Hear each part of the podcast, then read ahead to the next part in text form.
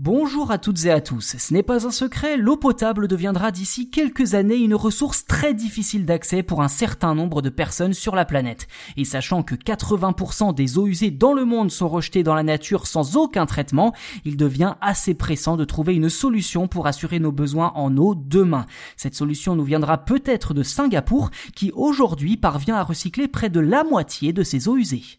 À regarder la météo de Singapour, difficile de se dire que le pays fait face à un manque d'eau potable. En effet, il pleut très souvent sur cette cité-état du sud-est de l'Asie, sauf qu'au-delà des précipitations abondantes, il faut aussi prendre en compte le fait que la ville a l'une des densités les plus importantes au monde, avec plus de 8350 habitants au kilomètre carré.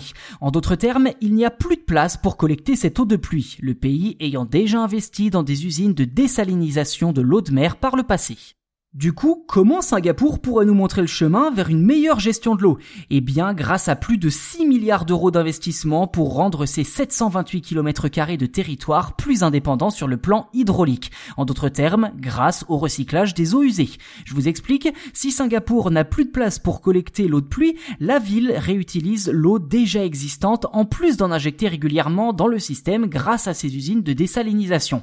Concrètement, l'eau qui part dans les toilettes ou dans le siphon des éviers parcourt des kilomètres de tuyaux, de pompes, de filtres, de rayons UV pour ensuite ressortir de nouveau purifiés dans les robinets des habitants.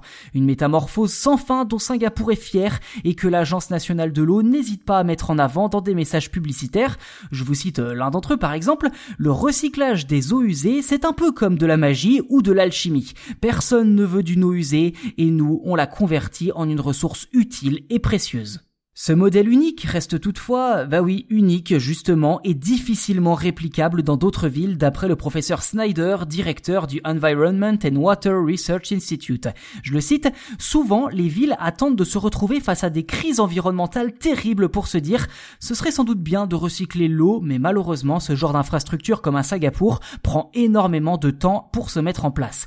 En France, quelques dizaines de sites seulement recyclent les eaux usées, une quinzaine de golfs sur 500, souvent équipés dans les années 2000 après la canicule, ou encore des espaces verts et des espaces agricoles, mais quasiment aucune ville. Aujourd'hui, seuls 0,5% des eaux usées sont traitées et réutilisées en France, quand nos voisins espagnols, eux, sont à 8% et visent même 15% en 2030. Ce serait peut-être le moment de prendre exemple sur eux.